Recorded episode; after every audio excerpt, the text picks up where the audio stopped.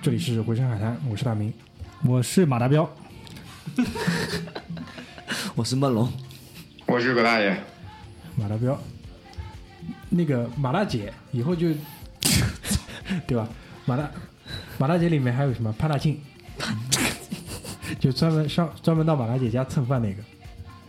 你以后就是属于这种角色我。个人觉得前任马大姐拍的真的不行，主要是我讨厌蔡明这个演员。够了啊！我们今天是想聊 NASA 的，蔡明的巅峰可能是在我爱我家里面演那谁的那个海马歌舞厅老板。好，言归正传，我们今天啊、想聊一聊一个东西，就是这次去奥兰多，呃，去了肯尼迪航天中心，是 NASA 在美国两个比较大的吧，应该相对来说比较大的两个基地当中其中一个，因为它可能其他小的基地，我觉得应该还有。休斯顿宇航中心，对休斯顿宇航中心这个是很有名，对吧？嗯，很很多，就是比如说什么阿波罗十三号里面还有一句很著名的台词嘛，就是像休斯顿 Houston, we have a problem。所有的那个对怎么讲？所有的讲那个的讲什么太空探索的电影里对面都有这句话。都有这句话，就休斯顿基本就是美国航天的代名词。对，就但就像那个中国的这个什么酒泉卫星西昌酒泉，现在有一个海南文昌对西昌，啊，现在都到文昌了。现在在海南，海南最新的是海南，嗯，对的，这个很牛逼。这个基本上年年小朋友嘛，这个都喜欢这些机械的东西。反正我对这个东西是从小都挺感兴趣的。然后呢，太空探索电影看了也不少。虽然我个人胆子很小，你让我上太空我是不敢的。啊然后他说他要去这个肯尼迪航天中心嘛，因为我最近最近乐高出了一个那个叫什么土星五号 Saturn Five，啊，有一个叫叫好像港澳台那边翻译成农神五号。对，因为土星本来就有那个农神的意思嘛，嗯包括那个我们之前聊那个星际穿越 Interstellar，他们不是有个虫洞嘛？那个虫洞就是在土星旁边的，就是后来在讲这个电影诺兰怎么去设置这个时候，其实也讲到，因为那个时候地球上是遇到了农业上的这种天灾，就造成这种粮食枯竭，人要死，所以这也是为什么这个。虫洞啊会被放在土星旁边，因为土星就是农神 Saturn，就有这样的一个设置，就是最近也买了这个土星五号的这个乐高的这个模型，然后拼出来有一米，比我想象当中大得多，巨大一个一根柱子放在家里面，特别特别雄伟。到时候这个公众号里面给大家发发这个照片，特别屌，特别屌。然后这个大明说他要去这个肯尼迪航天中心的时候，我觉得挺挺兴奋的，因为中国是没这样的机会的。中国我们的这个这都属于这个叫什么机密设施，你他妈乱拍这个是要把你抓关抓起来关的。其实好像什么这种卫星发射中心是这种爱国主义教育基地，教育基地啊，对，但事实上可能就是搞得不是很酷炫，就是。没有没有没有人家那么酷炫，就太政治色彩，人家是真的是比较有趣的。我们没有上海有一个叫航天博物馆的地方，我还有这种地方，有的，呃，航天博物馆站以前有有一站就八号线的终点站，现在叫沈都公路，因为航天博物馆站这一站没有航天博物馆，所以大家把它拿掉，不知道是没有造完还是怎么样的。现在叫省都公路站，八号线终点站，各位如果坐八号线的话可以留意一下，以前叫航天博物馆站。然后啊、呃说下去啊，这次事实上就是前面讲到那句台词嘛，就阿波罗十三号那个休斯顿那句，但事实上整个阿波罗计划的为呃火箭的发射其实是在奥兰多，就是在这你知道奥兰多其实整个佛罗里达州是一个半岛嘛，插在那个海里，它就在这个半岛的东面。等于又是一个独立的小岛，上面是专门的是一个卫星发射场加 NASA 的一个基地。然后呢，我这次去的是他们那边的一个游客访问中心，当然它里面也会其中的一个所谓的那个游览项目，就是专门会有大巴旅游大巴带你到当年曾经的那几个发射场去兜一圈，然后也会在那边 NASA 的那个大楼外面去转逛转一圈。多少钱门票？呃，很便宜，差不多是三百人民币吧。哦，哦，那么那是实惠那是真的蛮实惠，但是呃，可能就是你去的那一段路会比较远一点，你可能如果你租个车就还好，因为从比如说从我们我们住的地方，其实离那个环球啊这种地方就很近，开车去环球只要十五分钟。从我们住的地方去 NASA 可能要开一个小时，哦单程要开一个小时，因为毕竟是开到开到大陆以外了，已经是那肯定对吧？因为它肯定会在一个比较远的地方，它不可能在一个这种什么市中心这种，那是不可能的，对吧？所以为什么特别想把这个单独拿出来聊一题聊一期？因为我觉得这可能是整个奥兰多，包括这次美国之行对我来说印象极其深刻的一个呃旅程吧，因为。在我的印象当中，可能这样的一个宇航中心，它会有很多科普的色彩在里面，或者说它只有科普色彩在里面。比较枯燥的地方那他我知道美国人肯定会把这个东西搞得很有意思，啊。对吧？他肯定会有大量的互动的东西，就是你可以交互的东西。但是，但去了之后，我被就是大大的震惊到了，因为他的整个的体验，我认为是做的非常好。大致上有这么几点吧，我觉得。首先第一点，我觉得这才是真正的所谓的爱国主义教育基地，因为你知道为什么？因为他在里面做的最主要的几件事情，三件，在我看来三件事情。第一个就是什么？他是塑造塑造这个英雄，嗯就这点很重要。就是人其实是很容易去追逐一个目标或者是一个偶像的。当这个偶像确立的时候，他会带来对于一个人来说，他会带来一种无穷动力，他去从自己自己去发展自己也好，去追逐这个偶像。所以他其实很大一部分，他就是在塑造这个英雄。那谁是这个英雄呢？就是这些宇航员，包括美国的宇航员的名人堂，就是设置在这个航天中心的访客中心里面。当然也是这近些年刚刚完成，之前是没有这个东西的。二来还是有很多什么，就像我前面提到这种所谓科普的东西，就是让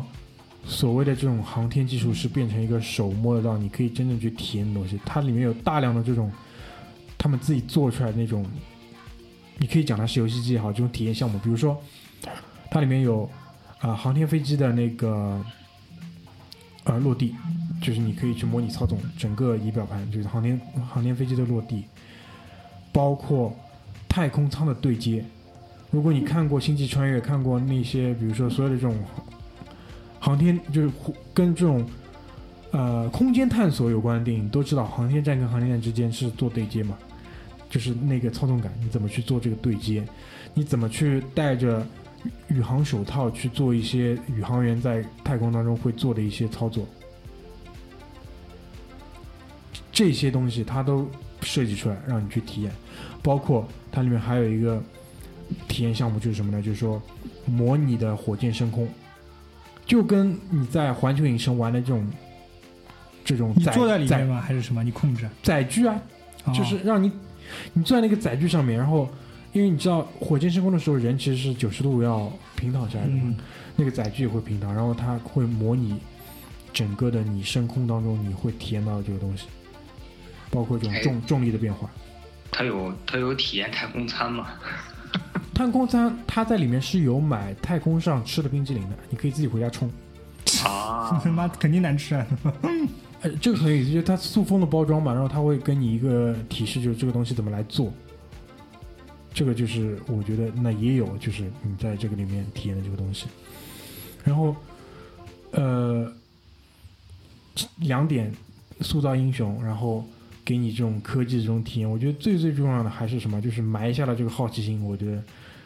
就为广大的青少年设立了这种人生目标，宏伟的人生目标，这个真的是非常屌。所以我回来的时候，我就跟马大嘴就在群里讲嘛，我说这个美国人讲故事的这个能力啊，就 storytelling 这个能力真的是很强。然后马大嘴和居里两个坏逼就他妈在群里怼我，他说他妈的你要听故事，你跑到美国去听。马大嘴发了一个天安门城楼给我看，居里个逼发了个什么中共一大会址。他说这么牛逼的讲故事能力放在这里，你居然告诉我美国人讲故事强？不是我们先那发的，主要是葛大爷这个逼说，中国人本来也会讲故事，只不过对吧？解放以后大家都不会说了。我说那你放屁，操！那你看一看对吧？故事讲的多好，其实我其实我其实特别能理解大明说的这个，就是美国人讲故事的能力跟这世界上任何一个其他民族讲故事的能力完全不一样。首先就是从文化层面来讲，美国没有历史，所以我特别能理解大明。你不觉得他们讲出来的故事就是离你很近的那种感觉？对啊，对啊，就是离你很近那种感觉，因为他特别特别的没有包袱感，就是那种包袱不是说我们背负的那种包袱，就是他甚至连捧个哏、逗个哏，他都不会给你那种，就是你特别期待，我操，这个这个地方该有梗了吧？没有，美国的故事就是这个地方该有梗的时候，他他会告诉你这个地方梗的原因是什么。包括像塑造那些英雄，他一定会告诉你那些英雄特别不容易，但他不会像中国讲故事那种讲了我操这英雄苦大仇深的，他不会。我觉得这一点真的很牛逼，但是仍然让你觉得这些英雄就是非常非常的牛，非常的经历丰经经历特别的坎坷或者怎么样，但是就是没有那种包袱感。是就其实我可以理解马大嘴跟居里他们的意思。对，这个对对我也能。当然我知道这个是这个世界上讲的最成功的几个故事之一了吧？对对对对对对吧？这个，但是我说的是什么？我说的是这个民族，他每一个人，他单独拉出来，他给你讲一个什么事情，他讲的就是让你，就就我买单了这个事情，就我白赢了，就大概就是这个意思。这个应该也是他们自己一直在塑造的这个方式方法嘛。对，就我就觉得他的讲故事这个方法，包括他们讲出来这件事情，因为有些人他不会把这个当做故事来讲，这个到在接下来这个节目里面，我可能会通过各种各样的事情去跟你们去反复印证我这个点，因为我去了 NASA 这一次回来，说实话，我最大的一个收获就是这一点，因为其他东西我知道那些东西在哪里。我举个例子，比如说，你知道肯尼迪航天中心里面，呃，大致上是分这样几个。馆吧，场馆，你可以叫它场馆。第一个就是我前面提到的，就是整个美国的宇航员的名人堂。它一进去就是一个很漂亮的，就是裸眼三 D 的一个大屏，就环形的这种像 IMAX 一样大屏，就给你放电影。上来第一句，Who is your hero？我操，太屌了！我操他妈！然后就是那个那些就是震耳欲聋的名字。就出来了，包括你知道，就是他一上来肯定是会先放肯尼迪那段非常非常非常著名的演讲，就是关于那个呃曼哈顿计划，包括后来的阿波罗计划。肯尼迪就讲嘛，就是我们要去登月，不是因为这件事情很简单，因为它很难，所以我们要去做。当时你知道，放在整个的那个冷战的大环境来讲，其实第一个上太空的是什么？是苏联人的加加林。嗯，所以美国人一定要奋起直追。虽然你回头去看，可能这个当时作为一个政治人物，他去推动这个航天事业发展的这个目的，不是那么的纯粹。说实话，因为是但确实激励了美国人，激励了一代美国人，包括现在，因为当时是有大量的这种冷战背景在里面，是要通过这种军备的竞赛去拖垮自己的对手。那军备竞赛你是要拿出很多实质性的东西，包括至今还是有很多人在质疑，是不是真实前两天还拍了个拍了个喜剧电影，说是就就是为了拍这个登月的假假假影片，怎么去拍这个这个电影？很多人质疑什么在月球上旗子是不是飘，脚印是不是怎么样，去质疑人类到底有没有登上过月球，对吧？但是没有什么好好那个的，都是怀疑论者的这种阴谋论者嘛。啊对。对但我是百分之一百相信肯定是上去了，对包括你看我们现在走得更远，有那个好奇心号或者是什么发现号，我们都走得更远，所以上来就是肯尼迪的这种影响，然后包括大量的就是那个呃阿波罗号，因为它里面很多的场馆都是围绕的两两大吧，应该是两大那个项目。第一个就是阿波罗号，整个阿波罗计划，你知道从阿波罗一号到最终要将近到十五六号，所以它每一代的那个计划的目的是什么，然后它的成就是什么，都是一一给你列出来的。然后就是马大嘴这次提到他买了一个乐高玩具嘛，就是那个土星五号。你知道土星五号是为什么可以被单独做成一款乐高玩具，而不是其他的火箭被做成乐高玩具？土星五号是人类制造过的最大的、载重量最大的宇宙飞船啊，火箭运载火箭运载火箭。这个要比现在的所谓的长长征多少多少号那都牛逼的多，一百一十米高，你想想看，然后火星五号土星五号，啊，土星说土星五号也是跟整个阿波罗计划是紧紧相关的。应该没有记错的话，应该也是土星系列把阿波罗十一号送上月球的。所以这也是为什么这个这款火箭就是它的历史地位会这么重要。然后我前面提到嘛，就是在整个肯尼迪航天中心这个游弋的过游游览的过程当中，是专门会有一个巴士把你送到当年的发射台附近，在那边呢还有一个测管，那个测管里面就是有一有有一个土星土星系列的那个火箭横在那里的，就是土星五号，应该就是土星五号，就是土星五号，它是只不过没把它竖起来。对它它它是它是那个悬在那个整个，你知道，就是美国这种航天，包括它的机场是会有这种超级大的大棚，就是层高特别特别高那种，它就悬在你的头顶上，特别大。我那个拍了张照片，就是人在下面跟它那个整个火箭的那个比例是怎么样。然后在这款火箭的旁边，就是从阿波罗一号到阿波罗应该是十五还不是十六号，每一代阿波罗计划的那个徽章是什么样。就这一点，我觉得也是美国人，我不确定啊，这个传统是哪里来的，就是他们会为这种计划去专门做一款 logo 一样的东西，就是这一点其实是我觉得荣誉感是一方面，另一方面就他们就好像知道这些东西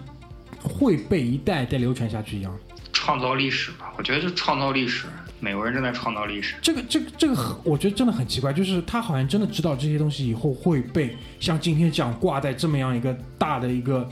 棚里面，然后就跟火星五号放在一起，一代一代一代一代的那个徽章一个个挂在旁边。嗯，可你们可能要说就是咱们节目有点美吹，但是当你走到那里去这样去看的时候，我觉得真的是，我觉得美国人有这个传统，我们现在也搞这个东西。中国的这个所有的这个什么航天中队啊，什么包括现在的这种作战的这种单位，全部都有自己的，现在也有自己的 logo，有有都有。包括这其实什么某某行动都有。没有，大明说，大明说，这个我不知道，这是美国人的传统还是这是欧洲带过来的？这应该是肯定是欧洲带过来的，这是军队的传统。呃，对，这肯定是军队军队就像那个美国的那个当时袁华的飞虎队一样，飞虎队那个 logo 是呃，老虎插翅膀，迪士尼画的，嗯对，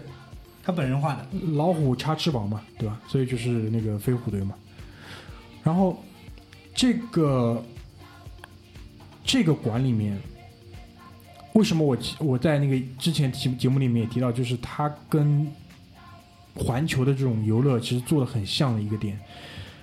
嗯，它也是在室内，首先它可能也是在室内，它有一个一个房间，就带你一步一步去看当时整个阿波罗计划的发展，然后包括一个火箭是怎么去发射上来的。可能一开始只是在一个呃大家都站着的一个厅里面，然后有一面就是这种裸眼三 D 的这种很大的屏，它给你去放一些影片，然后紧接着这个影片放完之后，啪开了一扇门，然后所有人都走进去，然后你就来到了一个像这种发射指挥中心的一个后台一样。在你的面前就是所有的仪表盘，然后所有的大屏幕，所有的倒计时，后面有一排像这种比就是体育比赛的这种观众席一样，大家就坐在上面，继续去听去看这个故事是怎么发展的。然后又一扇门打开了，可能是最终做了一个什么样的结尾。最终一扇门打开，然后远的地方有有很强的光，你一走出去一抬头，火星五号在你头上。我操！它就是整它的整个体验都是被很详细的设计过的，最终最终这个东西就呈现在你面前。讲故事，这就是讲故事的这个能力，我觉得这个这一点它的整个体验真的是非常非常非常屌，真的是非常屌。然后包括再回到我前面讲那个呃，他的那个名人堂，他的名人堂其实每个人他参与过哪一些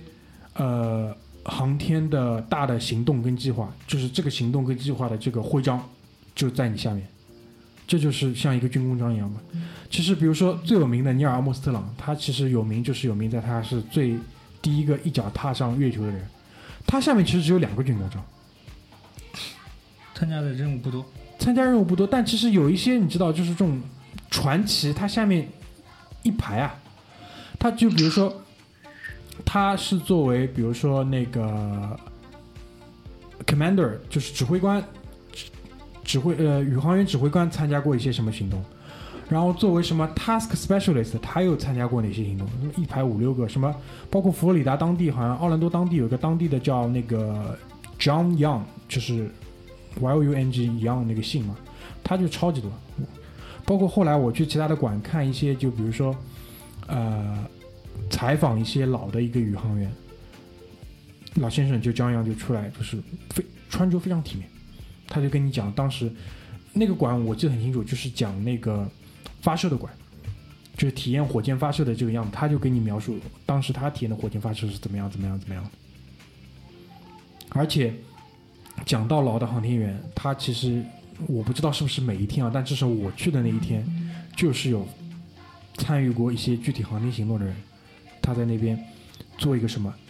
做一个一整天早上的欢迎你们今天来到 NASA 做参观，我操，屌！然后可能在下午的什么三点四十五分左右，他会在纪念品商店的二楼做签售，就是这个样子。牛逼！就是我那天来参加这个活动的是一个航天飞机的驾驶员，就是航天飞机他们都叫那个 shuttle，就是我们我们这边穿梭机，穿梭机，我们这边就是短波车嘛，也叫 shuttle，对吧？嗯，他是 Space Shuttle 的一个 pilot，就是那个飞行飞行员，就是开航天飞机的，其实也是很屌的，真的是很屌，对吧？因为我觉得这种人其实对于美国来讲就是民族英雄，因为事实上这个世界上有宇航员这个职业或者是这个这种人的国家没几个的，中国，中国现在肯定是有了，美国、俄罗斯。俄罗斯，然后呢，欧洲其实是一起的，欧洲什么法国、意大利各有几个，日本其实有，对，日以色列。本有，加拿大也有，以色列有，加拿大有，没了，还有吗？可能一些以色列。以色列有，对，跟着跟着俄罗斯跟着美国上去玩过，都上去玩过，嗯。对吧？是，所以宇航员这个角色其实真的不是什么很大路货的东西，很其实还蛮稀有的。所以他所有这种，我觉得可能但凡上过外空的，基本上都会在这个名人堂里面。而且这个民族对于，就像葛大爷前面讲，因为他没有历史，所以他对于现在这些他可以被记录到的，嗯，这些人，他都是去把他当做一个大英雄去对待。然后包括这次这次我在奥兰多，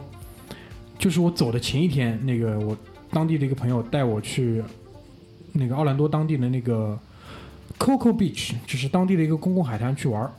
去体验一下奥兰多人就是当地人的周末是怎么度过的。去海滩，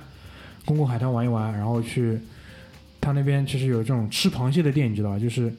呃越南人开的，他是它怎么怎么个吃法？吃螃蟹的店。香辣蟹吗？呃，其实还蛮像香辣蟹的，就是啊加香料蒸一蒸。就关键这个地方有意思是哪里？就越南人开的嘛，那那个越南人叫那个 Miss Apple，Apple 是苹果小姐。就那个地方是类似于这种我们国内的这种，嗯，水产市场，水产，你就你可以自己去夹那个蟹，然后放在桶里，然后去称斤，然后他当场帮你蒸。它外面就是有有一些这种公共的区域，你可以坐在那边吃，然后就桌子上有有些锤子。那个蟹呢是蓝蟹，就是脚是蓝色的，就是类似于我们上海跟南方地区吃的那个叫梭子蟹，梭子蟹是海蟹，是海蟹，本来就是海蟹，梭子蟹蓝是蓝色的吗？蓝色的梭子蟹，对，差不多就是这种。我可能知道是它煮熟之后的样子，我想是红色没没有没有没有，就梭子蟹是青色的嘛，就他们那边是叫蓝蟹，就是蓝色的梭子蟹。啊。但是这种肉质绝对是没有上海这边这种东海养殖的好，就是嗯，就反正这就是差大差不多奥兰多人的周末嘛。然后我想讲的是，就是去的这个路上啊，我们在公路上面，我们一直在向前开，然后在对面车道，我就看到怎么很奇怪，就开了五分钟，怎么对面车道没车，知道吧？因为前面对面车道还是一直是有车的，突然就是两辆那种呃警用的这种警用摩托，很大只的那种大摩托，闪着那个警灯开过来，然后其中一辆停下来，另外一辆就是到前面绕了个半圈又绕回来，然后两辆车再继续向前开，后面跟了两辆警车，再后面跟了一个像擎天柱那种大的卡车头，嗯，然后卡车头后面没有驮东西，卡车头后面是平的，没有拖东西，上面是一具棺材，盖着国旗。我知道，就是可能是遇上就是这种出殡了，出殡，阵亡将士日，因为我我我去的那个周末正好是 Memorial Day，就是美国的阵亡将士纪念日，差不多是我们这边的清明节，就是这种 定定位上差不多是我清明节。们没有专门的这种老兵纪念日，没有。对，然后但是我们会在清明节做一些这种事情。就我是怎么得到这个概念呢？就是我们这边就是刚刚过清明节的时候，就是我的美国同事就问我，哎，这是一个什么样的节日啊？那我就跟他讲了啊，这个节日是干嘛干嘛。他想了半天说，嗯，可能是我们那边的那个阵亡将士纪念日。那我说了，那你们在那个阵亡将士纪念日会不会像我们这样去上上坟啊、扫扫墓啊？他说不会，我们就商 shopping，店商店打折我，们就 shopping 商店打折。我说好，非常好，好极了。然后在那一天，就是看到了呃卡车头驮着一个棺材，然后那很很很很很肯定吧，那棺材肯定是被固定住的，对吧？嗯然后上面是覆盖着国旗，后面跟了数也数不清的哈雷、重机车、各种机车，就跟着后面开，绵延了大概好几公里。类似的场景我在一部电影里看过，是那个美国狙击手 Bradley Cooper 啊，那部电影的结尾，整部电影其实很平淡无奇，但那部电影的结尾讲的也是这个狙击手的真实人物，他在德州出殡的时候，一模一样的场景，就是公路上开，然后德州人民夹道欢迎，然后后面无数的重机车跟着开，就这个民族可能就是这个样子，就包括后来。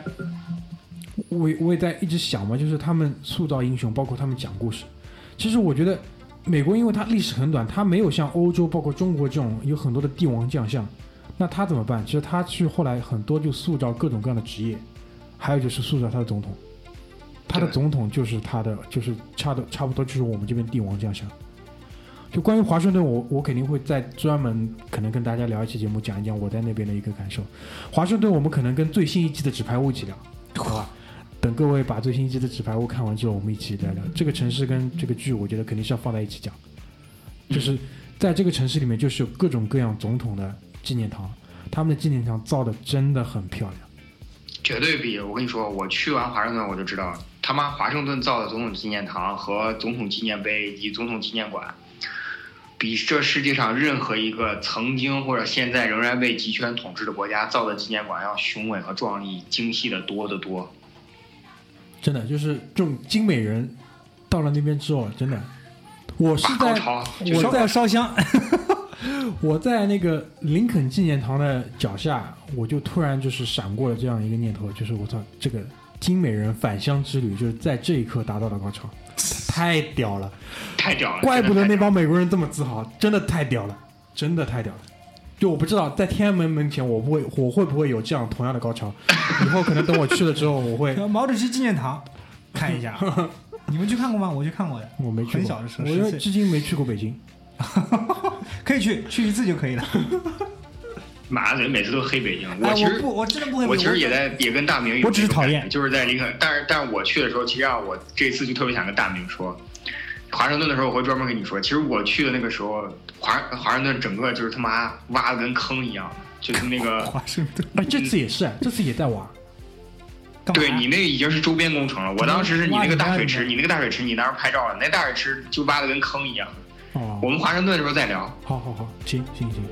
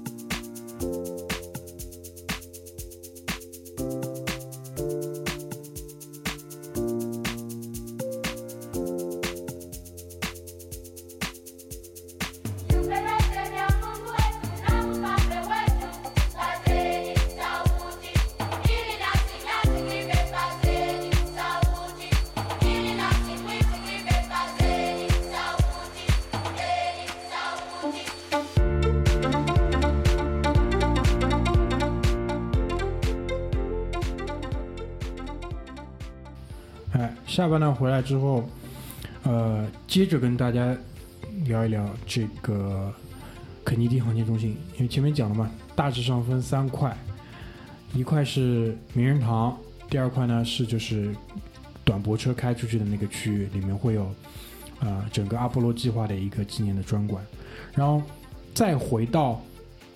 整个的那个游客中心的大本营呢，其实还有两样东西，一个呢是一个影院，里面是有那个 IMAX 三 D 的电影，就里面大概有三个 IMAX 三 D 的影厅，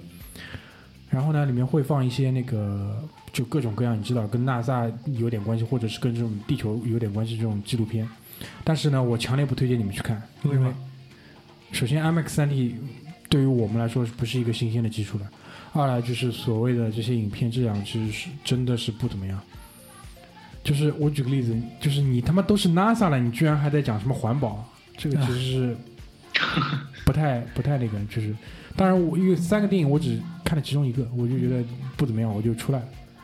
啊另外两个也是讲这种关于技术的。当然，NASA 这个航天基地，如果你真的愿意去的话，其实你是完完全全可以在里面泡一整天的。是有很多是地方你是值得慢慢去玩，包括我前面讲到，它有这么多这种就是模拟太空任务的这种游戏，大不大？它这个是个整个园区，非就。就是一个就是一个那个呀主题乐园，挺大的，里面都是小孩吗？小孩也有，成年人也有，但是就是人很人很少，啊，人不多，特别是中国游客，中国游客是不可能去那里的。对的。当然，你在淘宝上是可以买到它的票，因为它那边是我包括我也是在淘宝上买的票，淘宝上买的票会比你在那个线上买要便宜一点。怎么他寄过来是一张票吗？还是怎么样？不是，他是比如说你当天去，他当天早上八点钟，他会发到你的手机上，然后直接扫那个，他是有那个二维码的扫枪嘛，就是你直接手机屏幕给他扫一下就进去了，很方便。哦 OK，这个体验是很棒。然后，呃，IMAX 三 D 电影就可以不看了，但是有一个地方必须必须要去，而且是在我看来是整个呃航天中心里面，就是在做整个游客体验的这个流程方面是最最最出色的，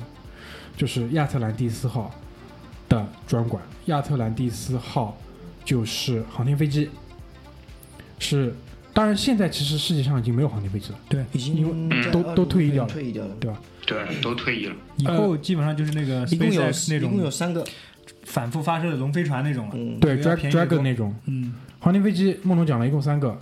亚特兰蒂斯号、Enterprise 企业号，还有一个是什么？它是发现者号跟奋进号，一共三个。对，嗯发现者号和奋进企业进号。是那个航航母航母舰，Enterprise Enterprise 的翻译对，在航天飞机里是奋进号，哦，奋进号，奋进号它不是企业号，企业号是航母，但是都是叫都 Enterprise。是一样的，都是其实 Enterprise，其实对都是意思也是一样好。的吧，好的吧。啊，对对对，那一字面上翻译也是这个意思嘛。奋进号啊，对，奋进号这次我也看到了，在纽约，在纽约的那个呃无畏号航母上，嗯，因为这个东西是被那个波音驮着飞去纽约的。对对对的。在亚特兰蒂斯号这个专馆里面，其实也有提到这句，所以我还是这句话，美国人真的太会讲故事了。哎，你好好的，其实完全没有必要再让这个航天飞机，比如说专门去到一个地方，你可以完全就是就地退役掉，嗯，然后把它比如说当做一个旅游项目或者是那样，随便你怎么想，但是他非还要让波音飞机驮着这个航天飞机飞过美国的大半个国境。你知道，就是历史上有几张特别有名的照片，比如说，呃，波音飞机驮着那个奋进号飞过中央公园的几张照片，然后整个的这个飞机最后是在纽约，丰田大霸道的那个皮卡拉着它往前走，这整个的一场，他就做的像一个秀一样，然后他告诉你我们在航天这个事情上多少英雄儿女在这里边奋斗。这个飞船永远的被放在这里，就是提醒我们我们的这个过去有多少屌。然后这次亚特兰蒂斯号的这个馆，就跟我前面提到的一样，就跟那个阿波罗号一样，它也是一个馆一个故事，层层递进来讲。但这个故事就讲得更加好了，为什么？它的整个制作的精良水平又上去了一个台阶。为什么？当时关于造 Space Shuttle 这件事情，其实也是一个很偶然的机会，因为大家都在想做运输，就是空间宇航上的运输应该怎么去做。NASA 当时也是有这个项目，你知道，就是这个东西当初的一个设想出来，到最后他们不断的去试，不断的去失败，然后包括当中其实还有事故，一步步怎么走来，嗯。然后当中怎么去牺牲的也是讲得很清楚，甚至他们是拍了一个小电影，就是有那个找了几个演员，嗯，然后就是像拍了一个短剧一样，就是在那个屏幕上放，然后在你的你的整个环境里面，就是有当时的一些就是资料，你你说这是资料也好，也是这种呃历史的档案也好，就在你旁边，然后那个再走到就是灯灯灭掉，灯再打开，门再打开，走到下一个馆是一个像电影院一样，你坐下来看所有亚特兰蒂斯号经历的这些任务，然后包括就是当年开过亚特兰蒂斯号或者是经历过他的这个任务的一些人去回忆他们当时的任务这些细节，然后再是一个像亚特兰蒂斯号上面的一个视角看地球这种，然后最后它是个大屏幕嘛，灯光全部暗掉了，然后这个电影不是已经结束了对不对？嗯。然后我不知道是什么样的技术啊，就是有也有也有可能就是这这个屏幕被拉到了整面墙的上面去了，然后整面墙颜色开始变淡，就是光亮开始那个变变亮，然后亚特兰蒂斯号就出现在这个屏幕的背面，我操，然后然后再变亮变亮变亮变亮，然后整个屏幕就像消失了一样。然后你知道，就是人就是会往有光的地方去走嘛，然后你走过去，亚特兰蒂斯号就在你面前了。所以整个的这个体验真的是做的非常的屌，可能就是从我的描述当中很难的去体会这个东西，但是你真的是站在，因为这个其实这个过程还蛮久的，从你看第一个电影到最后你真正可以看到这个亚特兰蒂斯号，可能差不多要二十分钟到半个小时吧，而且大家都是聚精会神在去听嗯整个呈现内容，最终就是整个故事讲完之后，屏幕变亮，然后我们之前看电影的那幕墙就好像消失了一样，然后就是有点这种磨砂的效果，然后亚特兰蒂斯号就是在就在面前了，就是这么屌。美国电影工业比较发达，但可能也是这方面，就是这个肯定是有编剧他在背后去设设设想过，是的，去设计过这个体验的。因为当时我下来，我就跟马乐一讲，我说这个东西，这个体验是被详细的、很专业的设计过的。对舞，台设计，我对，包括这个当中其实有大量的这个舞台设计这些东西。是的，我觉得真的就是，但这些其实都是 NASA 的过去，对，都是 NASA 的过去，就真的是很辉煌，其实就是人类那个航天航天事业的当之无愧，而且没有任何对手的第一。但其实是，中国国家航天局的，嗯，对，还是不一样，不一样，哎对，还是还是，其实差的远。差的还是比较远，比较远，因为我们现在的技术是什么？丢回来，苏联的技术，苏联当时到外太空的技术，对，你想那那已经是多少年前了？五十年前吧？那个我记得那个谁，什么电影啊？地心引力哎，那个 Gravity 还调侃说，那个中国的这个神舟飞船宫天天宫 天宫几号神舟飞船，呃，基本上你会开的，这就联盟号，他说 上面是中国而已。对的，这个就这个梗是黑黑的嘞。我我很惊讶，他来中国的时候没有剪掉，这个还挺好。哎，对，这个还挺好。所以这个无所谓，就是可能怎么讲，就是有时候也没有必要做的这么那个嘛。对的，但是，在我就是在从 NASA 出来的这一路上，我就在想，其实他讲了很多他的过去，但是关于现在跟未来，他讲的极少。现在他还讲了一点点，他讲他现在的部分，其实很多。我记得他的火星探索任务是被奥巴马给取消掉了，cancel 掉了，嗯，对，好像听说又要再再再重再重启还是怎么样的？因为我觉得，如果说真的要 make America great again，对吧？你这个东西就是一个旗帜，就是一面旗帜。我这次不是在微信上给你们推送我买了顶那个红色的帽子吗啊，嗯，？Make America great again，就是就是在华盛顿买的，在哪里？在那个 National Gallery 的门口，然后 National Gallery 的门口有大量的这种，就是这种像那种啊、呃卡车，然后侧面可以打开那种，就是过来卖这种纪念 T 恤衫跟帽子，都是亚洲人亚裔，但不一定是中国人，因为可能什么越南裔这种都有，是一个很老的老头子。呃，在我前面就是有两个小小朋友在挑东西嘛，可能钱不够，然后他想要一个什么这种纸陀螺，纸陀螺你知道吧？就是手指上转的那个东西。哦，嗯然后老头子就是呃还还还蛮还蛮善意的，就是送送了他一个。然后小朋友但是蛮懂蛮懂道理的，就是再跑过去问他妈妈要钱，所以我在旁边等他们很久，他们就是一个要给钱，一个不愿意收钱，就是两边在纠缠嘛。然后等到他们走了之后，我就跟他说我要这个帽子，然后那个老师就蛮有意思，他说这个帽子其实很好啊，我说是，我说是，就是因为从那个设计上来讲嘛，红色又是挺简洁的，其实旁边还有个什么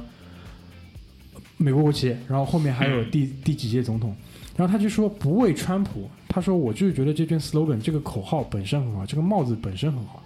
然后我说我同意，哎，我同意你这个是 Made in China，你这不重要，是肯定 是，基本是基本是，这个 China make make America great again。然后这顶帽子反正到时候也是会啊、作为奖品发给大家。其实这次去就是去了几个地方嘛，然后去奥兰多，我给大家带了关于哈利波特带了一些东西，然后我觉得这顶帽子就是可以代表华盛顿，应该是我们可能讲到华盛顿那集的时候，给大家抽个奖吧，好吧？然后再讲回来，就是 NASA 的现在和未来，现在说实话是不那么受到关注。这个因为还是跟他取得的成就是息息相关的。那他取得的成就又跟背后的预算是息息相关的。是的，前面马大队也提到，就是奥巴马政府是砍掉了他的火星探索的预算。那现在会怎么样也不知道，因为总体来说，嗯，提了很多遍了嘛，是一个平庸的年代，对吧？次贷危机之后也是不咋地，对吧？而且这个这个东西的投入是很吓人的。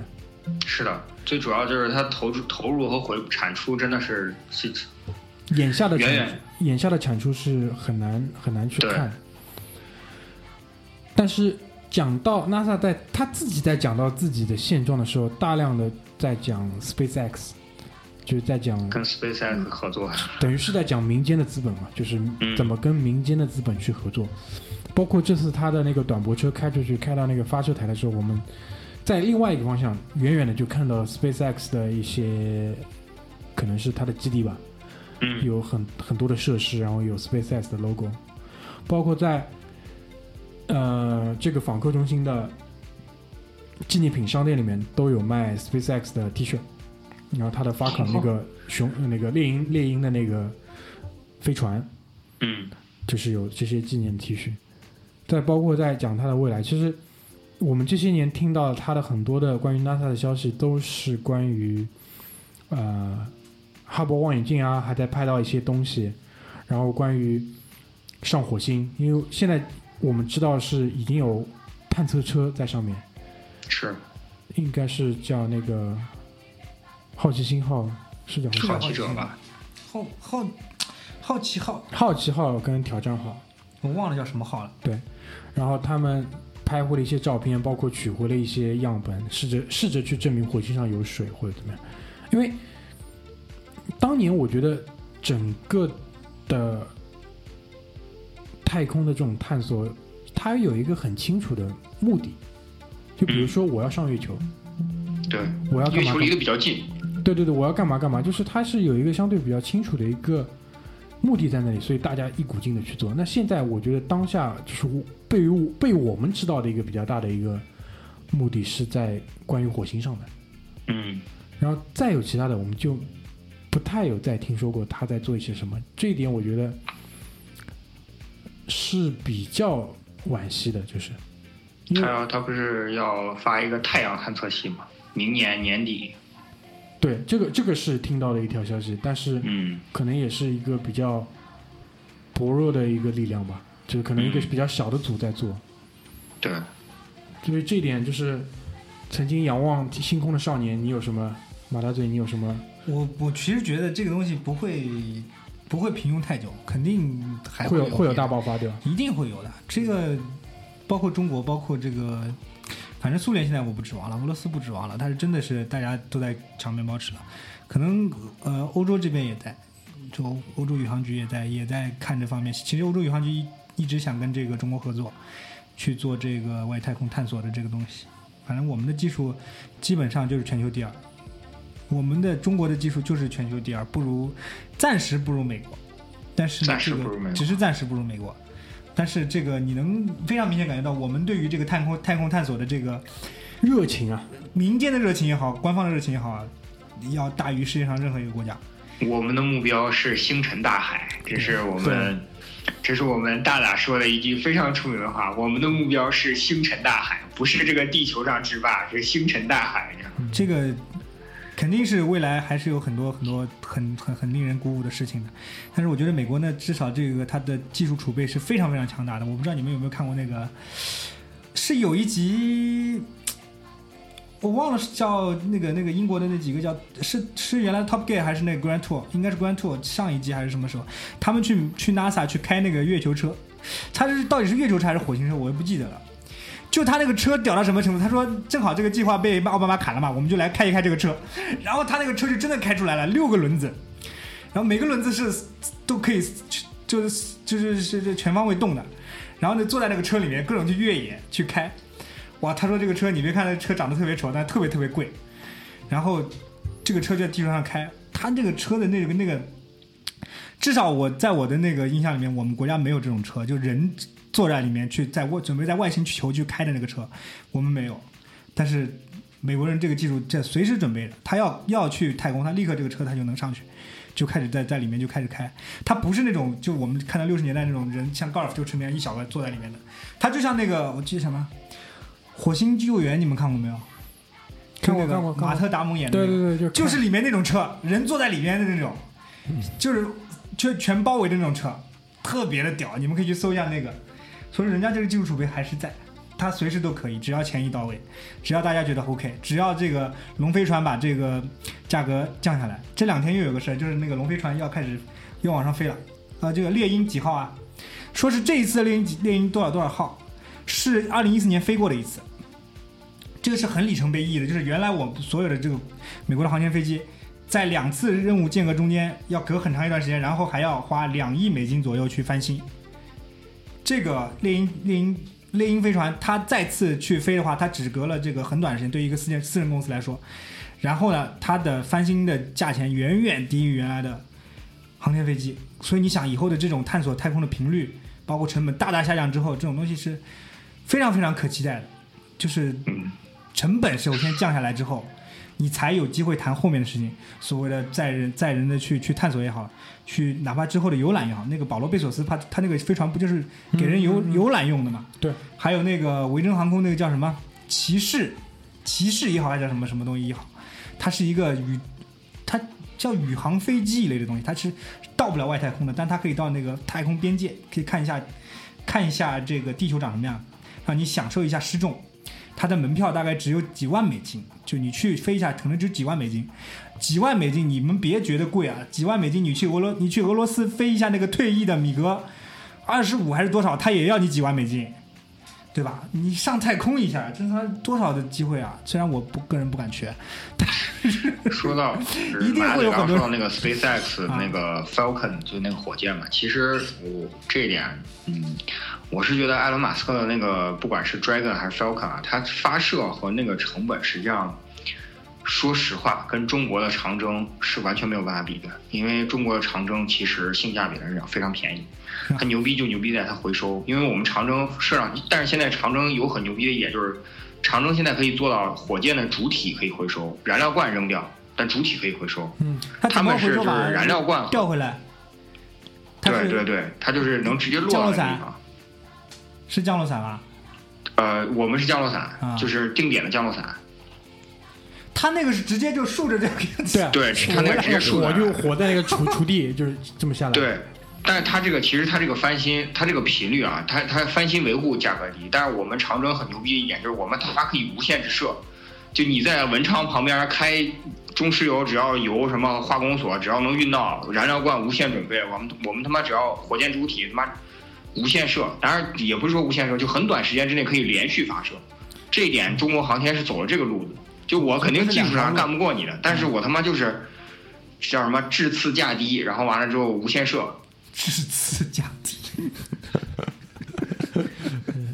中国人中国人有智慧，中国人有智中国人有智慧。就中国人不一定在这种讲故事啊、情怀方面搞得特别厉害。我们可能以前是这样子的，但现在可能不是了。但是中国人有中国人的智慧，这一点其实我是